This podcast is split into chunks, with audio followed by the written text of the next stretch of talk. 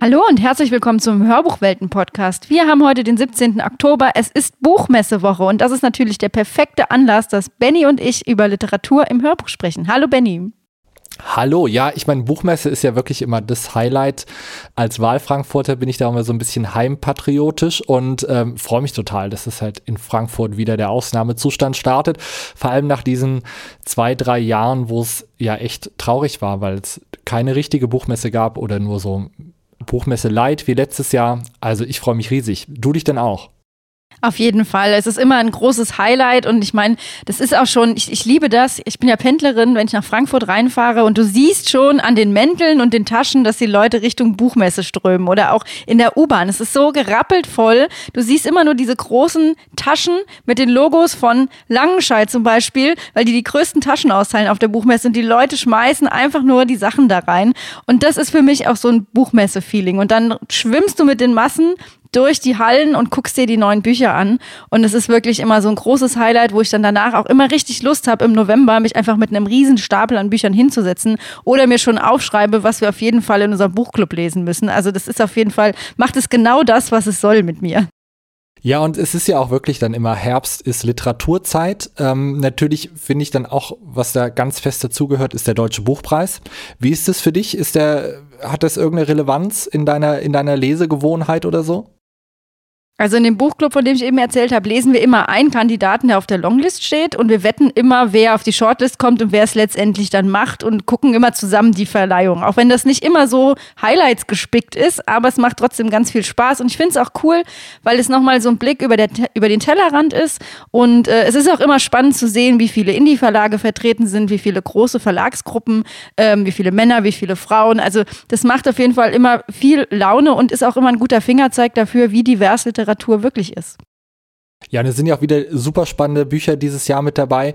Ich muss sagen, für mich persönlich macht es eigentlich gar nicht so einen großen Ausschlag. Ich, nicht, dass ich alle Bücher kenne, die da immer auf der Shortlist oder auf der Longlist sind oder so, aber ähm, manchmal greife ich dazu, aber es ist gar nicht so der große Antrieb. Was mich allerdings da irgendwie, das ist mir die letzten Jahre auch nochmal besonders aufgefallen, da irgendwie so ein bisschen umtreibt, es gibt gar nicht so viele Hörbücher von den Titeln davon, ne? Das ist echt erstaunlich. Eigentlich fragt man sich, woran das liegt, weil ich meine, es ist äh, Literatur offensichtlich. Wird die nur im Printbuch gelesen, in der Hardcover-Ausgabe, die man dann äh, ganz brav in sein Regal stellen kann, damit alle sehen, dass man es zu Hause hat?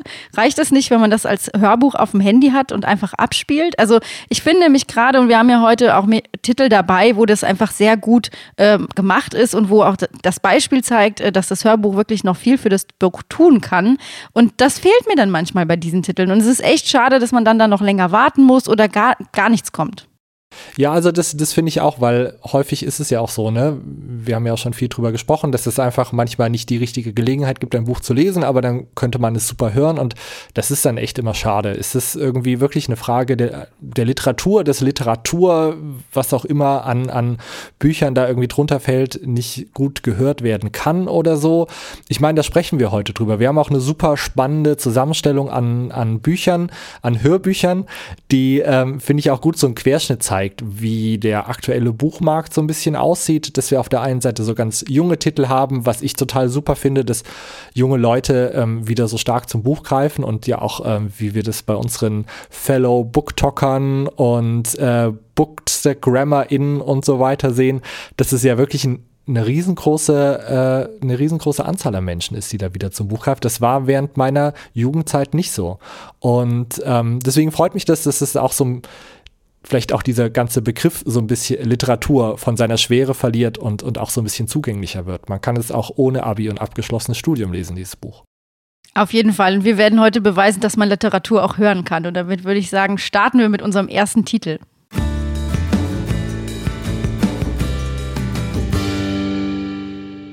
Ja, und der erste Band, über den wir heute sprechen wollen, ist Dieser Beitrag wurde entfernt von Hanne Berfutz, von Caroline Mask-Oppen gelesen, bei The EOS erschienen, jetzt am 30.09. Und ja, das ist für mich eigentlich so das prädestinierte Buch für ähm, junge Leute, was aber trotzdem definitiv unter Literatur laufen kann. Aber zum Beginn erstmal eine Triggerwarnung, weil ähm, sich in dem Buch ja mit sehr, sehr vielen verstörenden Inhalten auseinandergesetzt wird. Es geht von Verschwörungstheorien, Missbrauch, Blut, Armut, Tod, psychische Erkrankung. Ähm, gibt es ganz viele Themen, die euch triggern können. Also wenn ihr da irgendwie empfindlich seid, ähm, schaut besser zweimal hin. Es geht um die junge Kylie, die für eine große Firma Hexer arbeitet und Kylies Job ist es, statt in einem Callcenter rumzusitzen, ähm, ja, Beiträge, die auf einer Social-Media-Plattform eingestellt werden, zu bewerten und äh, gegebenenfalls rauszuschmeißen, wenn sie gegen diese Richtlinien, die die Firma hat, verstoßen. Und das ist so ein bisschen der erste Schritt, von dem halt der ganze weitere Inhalt des Buches ausgeht. Es geht ganz viel um äh, die Jetztzeit, weil eigentlich, was wir dann erfahren, gibt es einen Rechtsstreit gegen diese Firma und Kylie ist da die Zeugin und ähm, schildert deswegen das, was sie bei Hexa erlebt hat. Aber es geht natürlich auch um ihr Leben bei Hexa und nicht zuletzt auch um ihre Stunden mit Sigrid, mit der sie zusammenkommt, eine Kollegin, und dann ähm, sich weiter das, diese ganzen Untiefen bei Hexa entwickeln. Und das finde ich so spannend, weil wenn man erwartet, dass man bei diesem Buch einen Abriss über die Praktiken von großen Social-Media-Plattformen hört, dann wird man fast enttäuscht. Natürlich ist das auch das große Thema des Romans, aber eigentlich geht es viel mehr um Kylie und Sigrid und die Beziehung zwischen den beiden. Und das Spannende finde ich an der Stelle ist tatsächlich die Art des Erzählens, weil wir das Ganze in, in Briefform eigentlich erfahren, denn Kylie schreibt dem Anwalt, der sie dazu bekommen will, Hexer mitzuverklagen. Und sie schildert eigentlich in diesen Briefen ihr, ihr Leben bei Hexer, ihr Leben mit Sigrid und es wird dann, es kommt so zusammen und das äh, ist unheimlich schön gemacht und da ist es so ein bisschen, da kommen wir schon an den ersten Knackpunkt. Wenn ich das als Buch lese, sehe ich, dass das Briefe sind. Beim Hören brauche ich vielleicht ein, zwei Minuten, bis ich es verstanden habe. Ne, das ist schon ganz interessant. Also auch dieses es erinnert mich so an das Genre des Briefromans, ne, wo jemand einen Brief an jemand anders schreibt und da halt äh, Erlebnisse schildert, was ja immer schon irgendwie ganz anders rauskommt. Aber trotzdem fand ich es diesmal auch total gut, weil es für mich dann halt kein Brief, sondern eine Sprachnachricht irgendwie war. So hat das irgendwie auch total gepasst in dieses moderne Kommunikationsverhalten auch. Aber ich gebe dir recht, ähm, man ist am Anfang erstmal so ein bisschen irritiert und muss sich da erstmal reinfinden. Ja, und ich finde auch genau das, wo man sich auch ein bisschen reinfinden muss, ist auch dieses Leben bei Hexa, was sie schildert. Also sie fängt da ja an als Content-Moderatorin äh, und lernt auch ganz schnell ihre KollegInnen kennen und ist mit denen total dicke und die haben halt überhaupt kein Problem damit, ständig Drogen zu nehmen, äh, müssen halt irgendwie diesen ganzen Content bewerten und äh, es ist ein ziemlich hartes Arbeitsklima, was da herrscht und davon kriegt man dann auch einiges mit. Und es ist so ein bisschen schwierig, ähm, weil als Außenstehender würdest du sagen, das ist ein unheimlich belastendes Arbeitsklima, was einen total runterzieht. Aber Kylie bleibt ja auch unfassbar kühl in ihren ganzen Schilderungen und lässt eigentlich so diese emotionale Komponente bis auf Sigrid gar nicht so sehr an sich ran. Und das ist ja wiederum das Spannende, was dann wieder zu der Erzählweise so eine Brücke schlägt, weil sie ist ja kein verlässlicher Erzähler. Sie, das, was wir hören, sind ja nur die äh, Briefe oder die Nachrichten an den Anwalt. Wodurch es halt total interessant ist, würde sie jetzt, äh, würden wir den gleichen Roman lesen, aber es wäre ein Brief an ihre beste Freundin oder so, wäre es wahrscheinlich nochmal ganz anders. Deswegen weiß man gar nicht so genau, wie ist sie drauf. Aber ja, sie eigentlich ist sie total kühl. Die ganzen emotionalen äh, Achterbahnfahrten, die sie da durchmacht. Und ich meine, man muss sich das mal vorstellen. Mindestens 500 Posts pro Tag irgendwie bearbeiten und dann sind zwei Drittel davon irgendwie Gewalt gegen irgendwelche Menschen oder was weiß ich, was für ein Kram, der halt gebannt gehört. Ähm, kann, kann man sich gar nicht vorstellen, dass man da irgendwie irgendwie locker flockig durchgeht, ne? Ja, und das, das einen kalt lässt, ist ja dann noch viel utopischer an sich. Also dadurch, dass sie sich ständig damit auseinandersetzt, nimmt das natürlich auch immer mehr Platz in ihrem eigenen Leben ein. Und das ist ja das, weshalb wir dann auch quasi, als wir in den Roman einsteigen, schon wissen, dass es mit Sigrid vorbei ist. Aber dieses Thema ist auch in der Beziehung zwischen den beiden ganz groß und letztendlich auch, ich will nicht spoilern, aber mit einer der Gründe, warum es dann am Ende nicht funktioniert. Ja, und man kann sich auch vorstellen, dass es irgendwie schon eine schwierige Beziehung ist, wenn du das, wenn du die Arbeit immer mit nach Hause bringst und es dann auch noch sowas ist, ne? Aber das fand ich, das hat mich auch gewundert, weil ähm, eigentlich mag ich keine Bücher, wo ich weiß, wie es ausgeht. Ich fand das, äh, finde ich sonst immer total langweilig, ne? So diesen, den Weg dahin aber ähm, das fand ich diesmal auch total gut, weil es doch diese, diese Art der Dokumentation und ähm, eben, dass du nie genau weißt, wie gut kannst du Kylie da vertrauen, das total interessant war, so wie sie die Beziehung entblättert hat.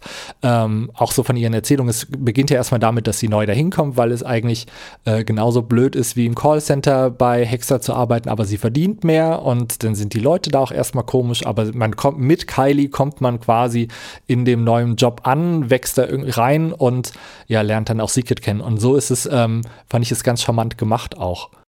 Auf jeden Fall. Und ich finde auch eben gerade den Gegensatz, den du eben schon aufgemacht hast, dass wir eigentlich eine Dokumentation haben für den Anwalt, sprich wir haben da diesen Anspruch an Wahrheit mit drin und gleichzeitig ist es absolut unzuverlässig und ich liebe das, Bücher zu lesen mit unzuverlässigen Erzählern, weil da sind immer Plot-Twists drin, die mich total, wo ich denke, was, was soll das jetzt? Wie kann, wie kann das sein? Ich habe doch jetzt hier 100 Seiten geglaubt, dass du das hier erzählst, wie es wirklich ist und immer in dem Moment, wo, das hat ja, haben ja diese Romane immer, dass es irgendeinen Moment gibt, wo man wirklich merkt, okay, wir haben es hier wirklich mit dem unzuverlässigen Erzähler zu tun, da kannst du dich nicht zu 100 Prozent drauf verlassen. Da fängst du auf einmal an, rückwirkend alles zu bewerten, was du bis dahin gelesen oder in dem Fall gehört hast. Ja, total. Man geht dann wirklich mit, mit Fingerspitzen vor, weil man jedes Wort auf die Goldwaage legt. Ähm, und was ich aber dann auch noch so interessant fand, war, also das Buch richtet sich ja ganz klar an eine äh, Leserinnenschaft, die absolut Social Media affin ist und die ja eigentlich mit der potenziellen Arbeit von Kaylee jeden Tag konfrontiert sind, denn die gucken den Content sich an, der eben noch durchgekommen ist durch ihr Netz. Und man hat es ja immer auch so ein bisschen in den Medien mitgekriegt, wie das ähm, ja, so die Arbeitsverhältnisse da auch sind in solchen Tech-Unternehmen, die eben halt Leute beschäftigen, die nur dafür da sind, den Content zu filtern. Und das fand ich halt auch ganz interessant, dass es eigentlich ähm, ja so uns HörerInnen ähm, so die Gegenseite, den Gegenpol mal liefert von dem, was, was wir eigentlich jeden Tag nutzen und wir beide ja sogar bespielen irgendwie. Ähm, so dass es da auch nochmal so eine ganz andere Dringlichkeit hat, irgendwie da mal reinzuschauen, weil wie es bei einem Kfz-Menschen aussieht oder in irgendeinem Buch, in einer Buchhandlung in den Highlands oder so, haben wir jetzt schon oft gehört. Aber das fand ich halt auch wirklich interessant, da nochmal so einen neuen Blickwinkel zu sehen.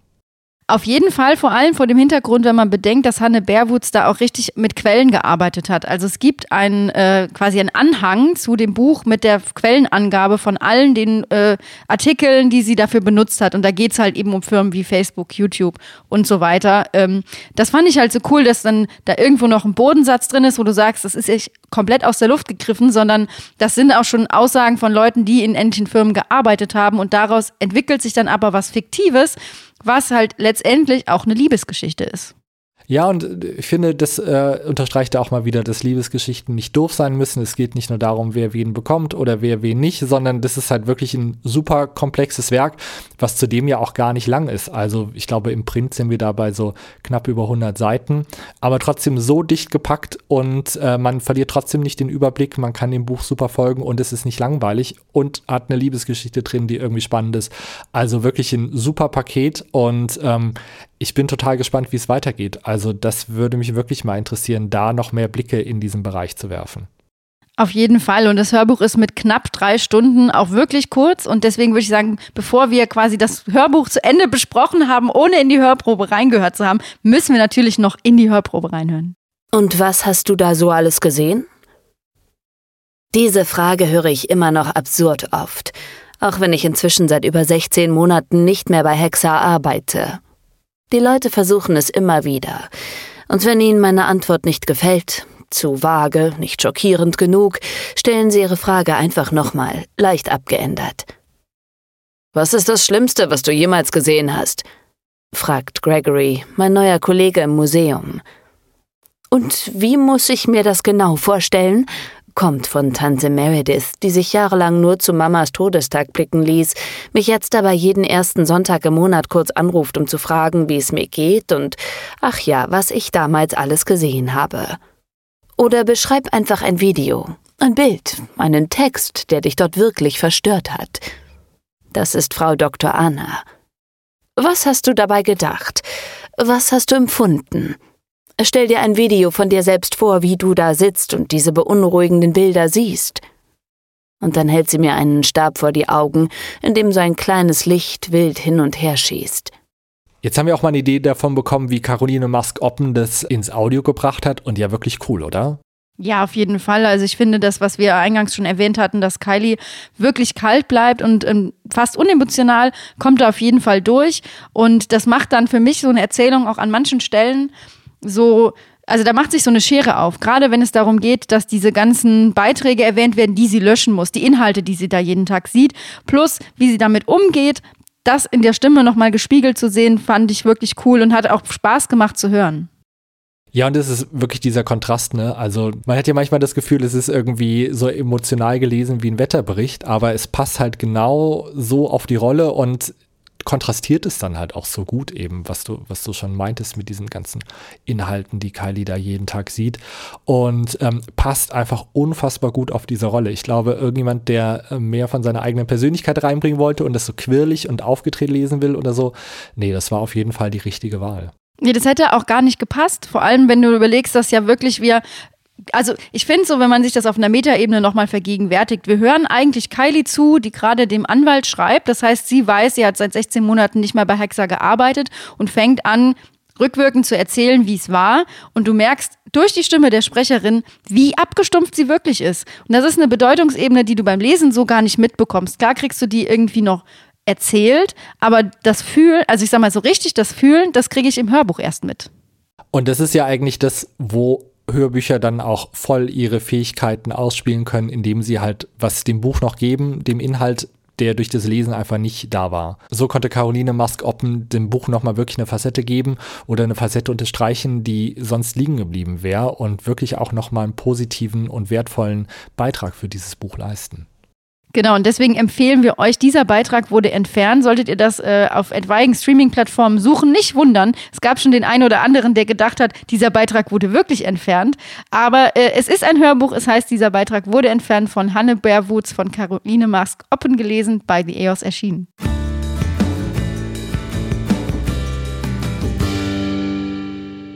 Der zweite Titel, den wir heute mitgebracht haben, ist von Fernando Aramburu, nämlich Langsame Jahre, gesprochen von Frank Stöckle, erschien bei Audiobuch und ist quasi ein Stellvertreter für das Gastland dieses Jahr auf der Frankfurter Buchmesse, nämlich Spanien.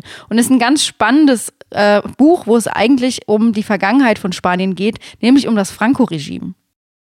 Ja, deswegen fand ich das auch total super zu besprechen, weil es eben ja Spanien zeigt in seiner abgefahrenen Geschichte in den letzten Jahren 50, 70, 100 Jahren. Und ähm, bevor wir weitersprechen, auch hier eine Triggerwarnung, denn ähm, es geht hart zu in dem Buch. Es gibt Suizidversuche, es gibt Fettshaming, es gibt Polizeigewalt, es gibt ein absolut antiquiertes Bild von Frauen und was sie zu tun haben in der Gesellschaft.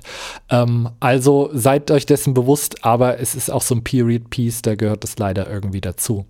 Wer, wer Spanien nur als Urlaubsziel kennt und nicht auf dem Schirm hat, wie die Geschichte da im 20. Jahrhundert ging, ähm, der kann da auf jeden Fall viel lernen, auch ähm, ja, wie brutal es zuging. Aber kommen wir erstmal zur Handlung. Es geht um den kleinen Chiqui, der in einem Arbeiterinnenviertel im spanischen Baskenland in den 60er Jahren aufwächst und dann von seiner Familie weggeschickt wird, weil er einfach, weil sie kein Geld haben. Und er landet dann bei Verwandten, die alle sehr, sehr verbandelt sind mit der ETA, so einer Untergrund äh, Organisation, die eben für die Unabhängigkeit des Baskenlandes kämpfen. Und so ähm, schlittert er immer weiter in diesen sehr, sehr langen Konflikt rein und der Leser hat den Vorteil, dass er da noch ganz, ganz viel erfährt eben über diese spannende Geschichte Spaniens. Und ähm, es ist ja wieder auch ein Blick irgendwie auf eine Jugend, eine Jugenderfahrung, ne? wie wir es im letzten Band halt auch hatten, aber unter ganz, ganz anderen Umständen. Auf jeden Fall. Wir haben hier auch wieder eine Zeitebene drin. Also wir befinden uns eigentlich in einem Zwiegespräch zwischen dem Autor Fernando Aramburu und Chiqui, der eben von seiner Kindheit im Baskenland erzählt. Und das finde ich halt ganz cool, weil man hat nochmal so eine Reflexionsebene mit drin. Und was ähm, auch wieder dazu kommt, was im Buch gemacht wird, was im Hörbuch natürlich schwieriger ist umzusetzen.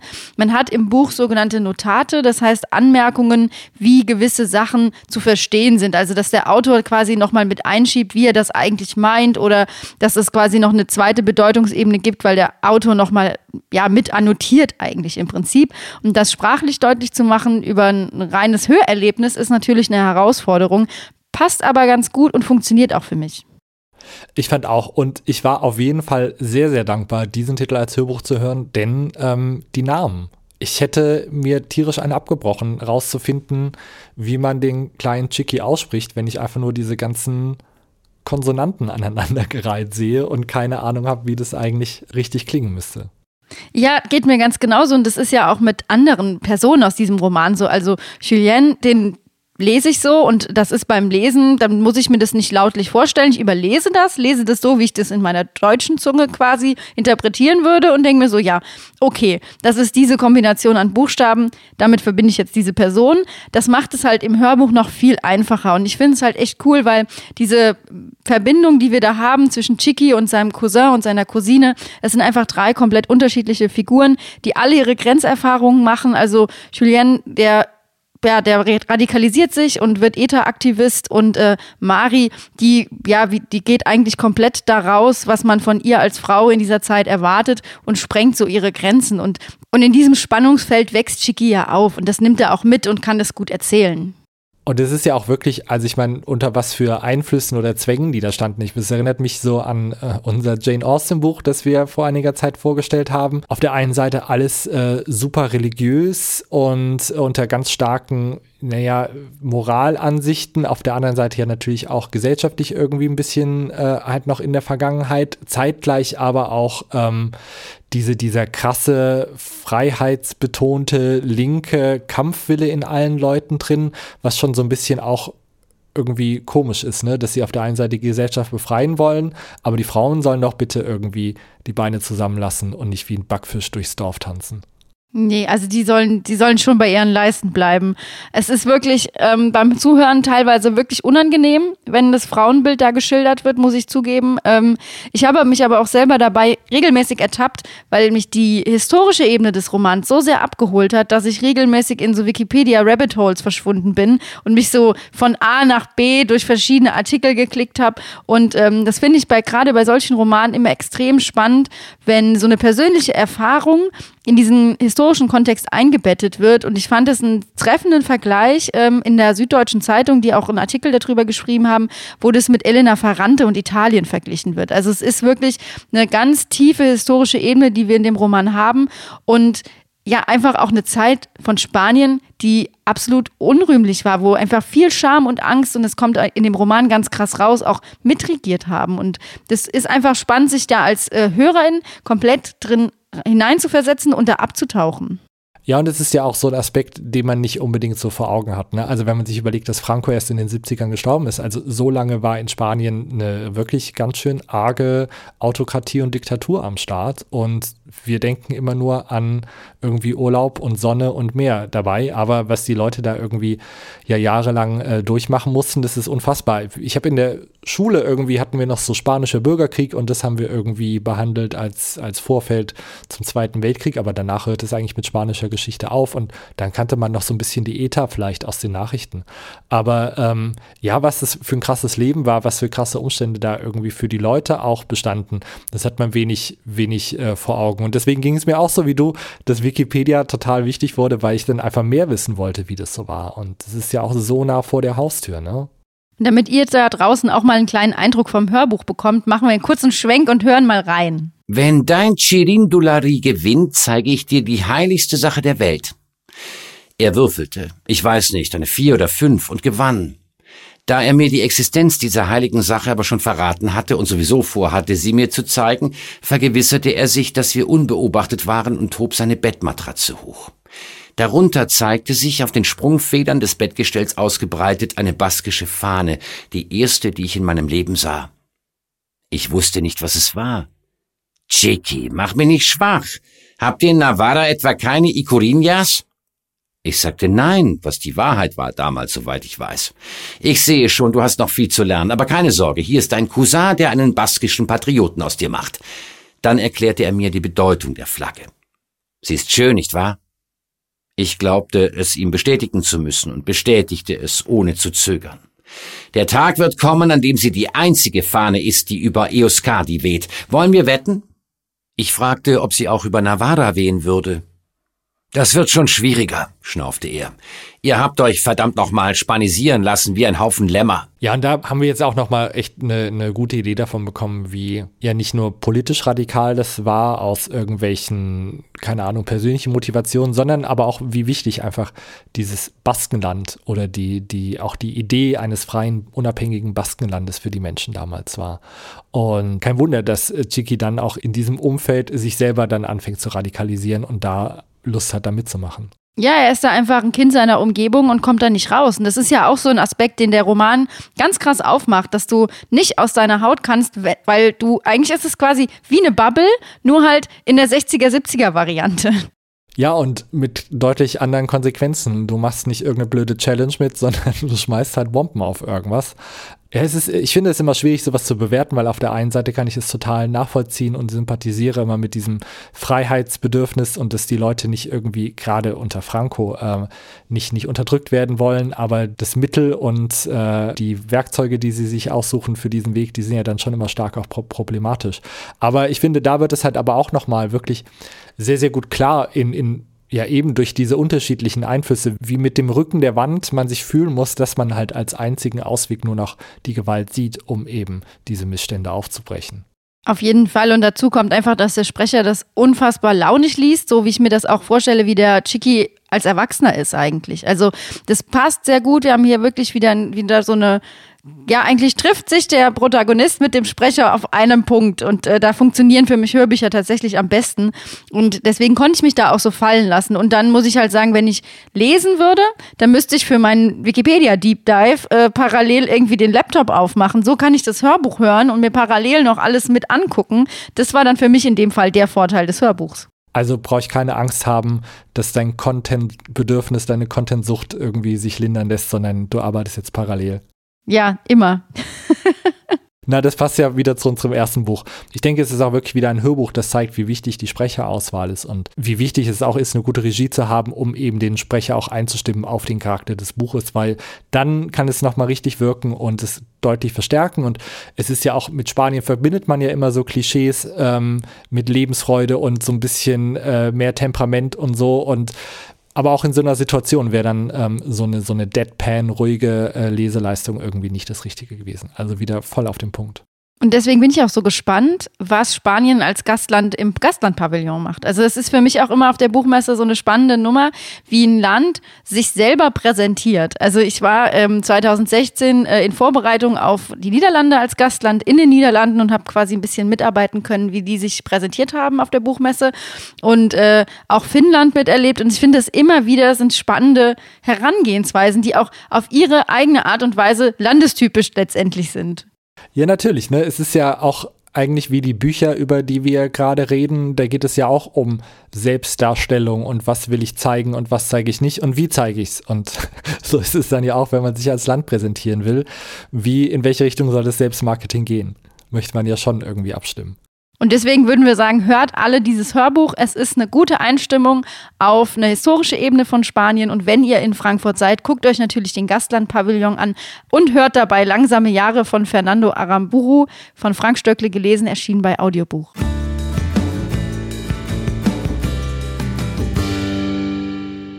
So, und das letzte Hörbuch in unserer heutigen Buchmessen-Special-Folge ist von Matthias Matschke Falschgeld gelesen von Matthias Matschke, bei Saga Egmont erschienen, jetzt am 3.9.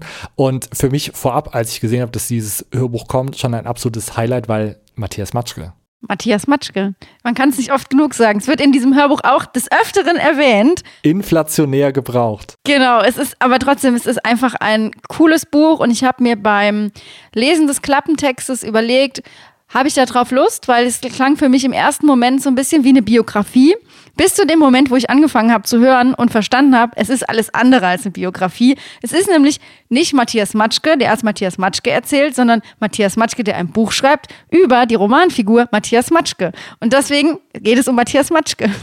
Und wer jetzt völlig verwirrt ist, äh, dem gebe ich absolut recht. Und ich würde sagen, wir zur Einstimmung hören wir erstmal in die Hörprobe rein. Man muss an die Erinnerung glauben. Sie ist formbar wie die Zukunft. Es ist nicht verwerflich, sich an etwas zu erinnern, das es nicht gegeben hat. Wer soll uns dafür richten? Christian Matschke Apfelbaum Wie bin ich hierher gekommen? Ich liege auf dem Rücken, durch den ein immer stärker werdendes Pochen hämmert. Eigentlich kenne ich Oliver Miller nicht so gut. Er wohnt drei Häuser weiter, gegenüber, in dem alten Neubaugebiet unseres Dorfes, neben dem nie fertiggestellten Rohbau. Oliver sitzt noch immer da, wo ich vor Sekunden auch gesessen habe, auf einem dicken Ast in der Krone des Apfelbaumes. Er schaut durch seine Nickelbrille in die Ferne. In den Sommerferien spielt man mit Kindern, mit denen man sonst nicht spielt, denn alle Kinder, egal ob sie die Realschule oder das Gymnasium besuchen, teilen die Tatsache, dass sie zu Hause sind und Zeit im Überfluss haben. In den Sommerferien 1984 spiele ich mit Oliver Miller wir haben jetzt den Namen so oft erwähnt, aber ähm, ich hoffe, ihr kennt den auch alle. Äh, Matthias Matschke ist Schauspieler. Ihr kennt den wahrscheinlich aus Sketch History oder aus der Heute-Show. Viele von Ihnen kennen ihn auch vielleicht als Professor T. Da hat er einen großen Auftritt. Ähm, er ist super häufig zu sehen im Fernsehen und einer für mich der spannendsten Schauspieler, die es in Deutschland gibt, weil er das super gut irgendwie kombinieren kann, dass er lustig ist, aber auch total tief, dramatisch, immer so eine ganz eigene Drolligkeit irgendwie hat. Und ja, das Buch hat mich auch total abgeholt als alter Hesse. Ähm, der Mitte der 80er geboren ist, konnte ich da auch so ein paar Sachen irgendwie noch nachvollziehen, aber auch dieses ganze Lebensgefühl. Und es spielt ja auch tatsächlich hier vor der Haustür ähm, in Darmstadt. Matthias Matschke ist in der Nähe von Darmstadt geboren und äh, aufgewachsen. Und für mich war das totales Heimspiel. Ich habe mich total gefreut. Ich fand es auch richtig cool. Also allein dieses äh, 70er Jahre in der Kindheit, 80er Jahre Jugend, äh, so ein bisschen ausbrechen, Grenzen austesten und dann alles ja so ein bisschen äh, der Fantasie zu überlassen, was real und was Fiktion ist ähm, und das so zu schildern. Und was für mich äh, da immer eine ganz große Rolle gespielt hat in dem Hohebuch, ist halt seine Stimme. Also wir haben es eben in der Hörprobe gehört.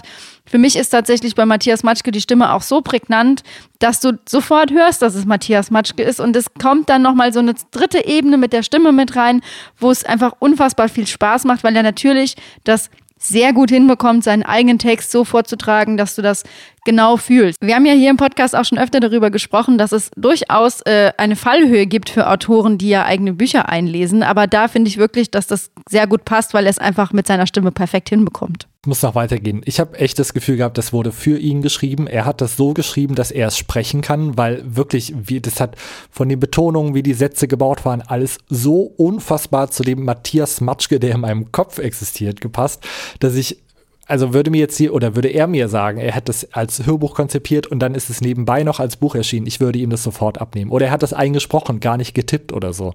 Also das hat einfach so gut dazu gepasst. Ähm, auch alles so ein bisschen lakonisch, diese Kindheitserlebnisse ähm, da irgendwie zu schildern, alles auch in einer wundervollen Sprache. Also das ist auch das, wo ich denke, dass es, man sagen muss, das ist Literatur, weil es einfach echt, er, er schreibt so unfassbar gut. Also dass es sein äh, Debüt ist, mag man gar nicht glauben glauben. Allein am Anfang diese Szene, wo er eigentlich eine Szene, die eigentlich in der Realität nur eine Sekunde gedauert haben kann, weil er fällt, er springt wo runter, landet auf dem Rücken, kriegt keine Luft mehr. Aber er dehnt es so aus mit so aberwitzigen inneren Monologen und irgendwie ja auch dieser doofen Kinder, Jugendlichen Logik, die man in dem Alter noch hat und wo man sich irgendwelche Gedanken macht und es ist einfach so herrlich. Also ich hatte so viel Spaß dabei, das habe ich wirklich gebinged, dieses Hörbuch, da gab es keinen Weg zurück. Und äh, wirklich diese ganzen Erzählungen, also es geht natürlich um eine Kindheit in Osthessen in den 70er, 80er Jahren, also auch ganz viel so für Nostalgiker. Es geht um den C64, den er haben will, um alte Bands, alte Kneipen, die es heute zum Teil noch gibt, die er in Darmstadt besucht hat und so. Und also wirklich ein, ein schöner Band, der jetzt nicht so nostalgisch einfach daherkommt und zeigen will, wie schön es früher war, der aber einfach zeigt, dass es früher so war und die Leute waren so und es hatte auch alles irgendwie seinen Grund und das ist aber auch das, wo man herkommt und wo wir ja eigentlich auch alle herkommen, weil selbst wenn wir diese Phase nicht miterlebt haben, unsere Eltern oder so haben es und es ist halt einfach so ein, Gesch äh, so ein Stück bundesrepublikanischer Geschichte auch, die uns in irgendeiner Weise auch mitgeprägt hat. Und ähm, alles natürlich auch immer unter dem, äh, vor dem Hintergrund des Kalten Krieges. Das, äh, ich meine, Darmstadt ist ja auch alles sehr, sehr nah ähm, an der Grenze gewesen. Also, und es hat auch immer so eine Präsenz. Also ich denke, man kriegt wirklich ein gutes Gefühl davon, wie es war, damals jung zu sein, aber auch wie es ist, generell jung zu sein und aufzuwachsen. Auf jeden Fall, das transportiert er eigentlich in jeder, mit jeder Seite, mit jeder Minute im Hörbuch und das nimmt er einen auch komplett ein. Und ich finde, du hast es eben schon gesagt, für einen Debütroman ist es dann doch literarisch wirklich sehr, sehr wertvoll und sehr, sehr gut. Zum einen sprachlich, zum anderen ist es aber auch so, dass er sich natürlich in eine gewisse Tradition des Hinterfragens des eigenen Lebens einreiht. Also ich denke da an, sag ich mal, den, das Paradebeispiel, wo diese äh, Idee umgesetzt äh, wird von Paul Auster 4321, wo er quasi sagt, es ist eine Person und es werden vier alternative Lebenswege erzählt. Und das ist ja auch die Idee, womit hier gespielt wird, dass er einfach sagt, was wäre denn, wenn ich nicht ich bin, aber ich erzähle so, als wäre ich ich? Und damit kannst du quasi eine alternative Lebensgeschichte erzählen, ohne dass du irgendwie reflektierst, ob das bei dir anders war, ob das bei dir besser war oder nicht, sondern es wird quasi nur eine Alternative aufgezeigt und damit kriegt es nochmal so eine ganz andere literarische Tiefe, die es natürlich umso spannender macht, darüber zu sprechen. Und es ist für mich ja eigentlich auch so diese, diese Kerndisziplin, in der ähm, Autobiografien dann eigentlich auch wirklich leuchten können, indem sie eben sich als fiktiven Text ja auch bewusst sind, weil wenn ich über mich schreibe, irgendwie eine, eine Autobiografie, das kann nicht objektiv sein, weil ich alles aus meiner Sicht irgendwie miterlebt habe und man kann das einfach nicht. Und Matthias Matschke nimmt es ernst und nutzt dann aber auch, finde ich, die, die Vorteile von so einem, äh, von diesem Genre, indem er sich dann halt auch den Spaß macht und es dann so ein bisschen ja ausgestaltet und ja auch den Leser beziehungsweise die HörerInnen dann so ein bisschen halt durchführt durch sein Leben, aber man sieht auch nur das, was er will und so, wie er es will. Genau, er macht es nämlich auf eine lustige Art und Weise, ohne sich lustig zu machen. Es ist ja keine Kritik da an, an Biografien oder Autobiografien darin versteckt, sondern es ist eher so ein Spielen damit, weil er ja ganz, wie gesagt, der Satz, ich bin Matthias Matschke wird einfach so oft gesagt in diesem Hörbuch. Ähm, aber es ist genau das, es wird mit dieser Idee des Matthias Matschke eigentlich gespielt.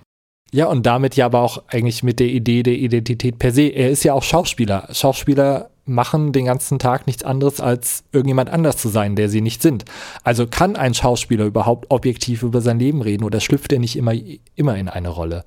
Ich denke, es hat sich da auf jeden Fall einfach gelohnt, Matthias Matschke zuzuhören und zu schauen, wie er sein fiktives Leben beschreibt, weil er macht es mit so viel Lust und mit so viel Humor, aber auch mit so einer ihm total eigenen Art, dass ich auch gar nicht sagen würde, okay, das ist jetzt wie die Autobiografie von XY oder so, die ich gelesen habe, sondern es ist einfach auch wie äh, die anderen Bücher, die wir haben, so ein total schönes äh, Kompaktpaket aus, äh, man guckt sich selber an, man spielt aber auch irgendwie damit und spielt vor allem mit dem Leser, der nie irgendwie sich sicher fühlen kann, dass er alles mitkriegt und alles weiß. Genau, es sind einfach sieben Stunden. Du hast sie durchgebinged. Ich habe so peu à peu vor mich hingehört. Ähm, und es geht beides. Also ich finde, dass es beides äh, vollkommen legitim nebeneinander existieren kann. Deswegen sucht euch euren eigenen Hörweg und hört Falschgeld von Matthias Matschke, von ihm auch gesprochen, erschienen bei Saga Egmont. Ja, also für mich äh, diesen Herbst definitiv der King Charles im Krönungssaal. Ich denke, das ist das Buch, das mich so innerlich auf jeden Fall noch ganz lange begleiten wird diesen Herbst.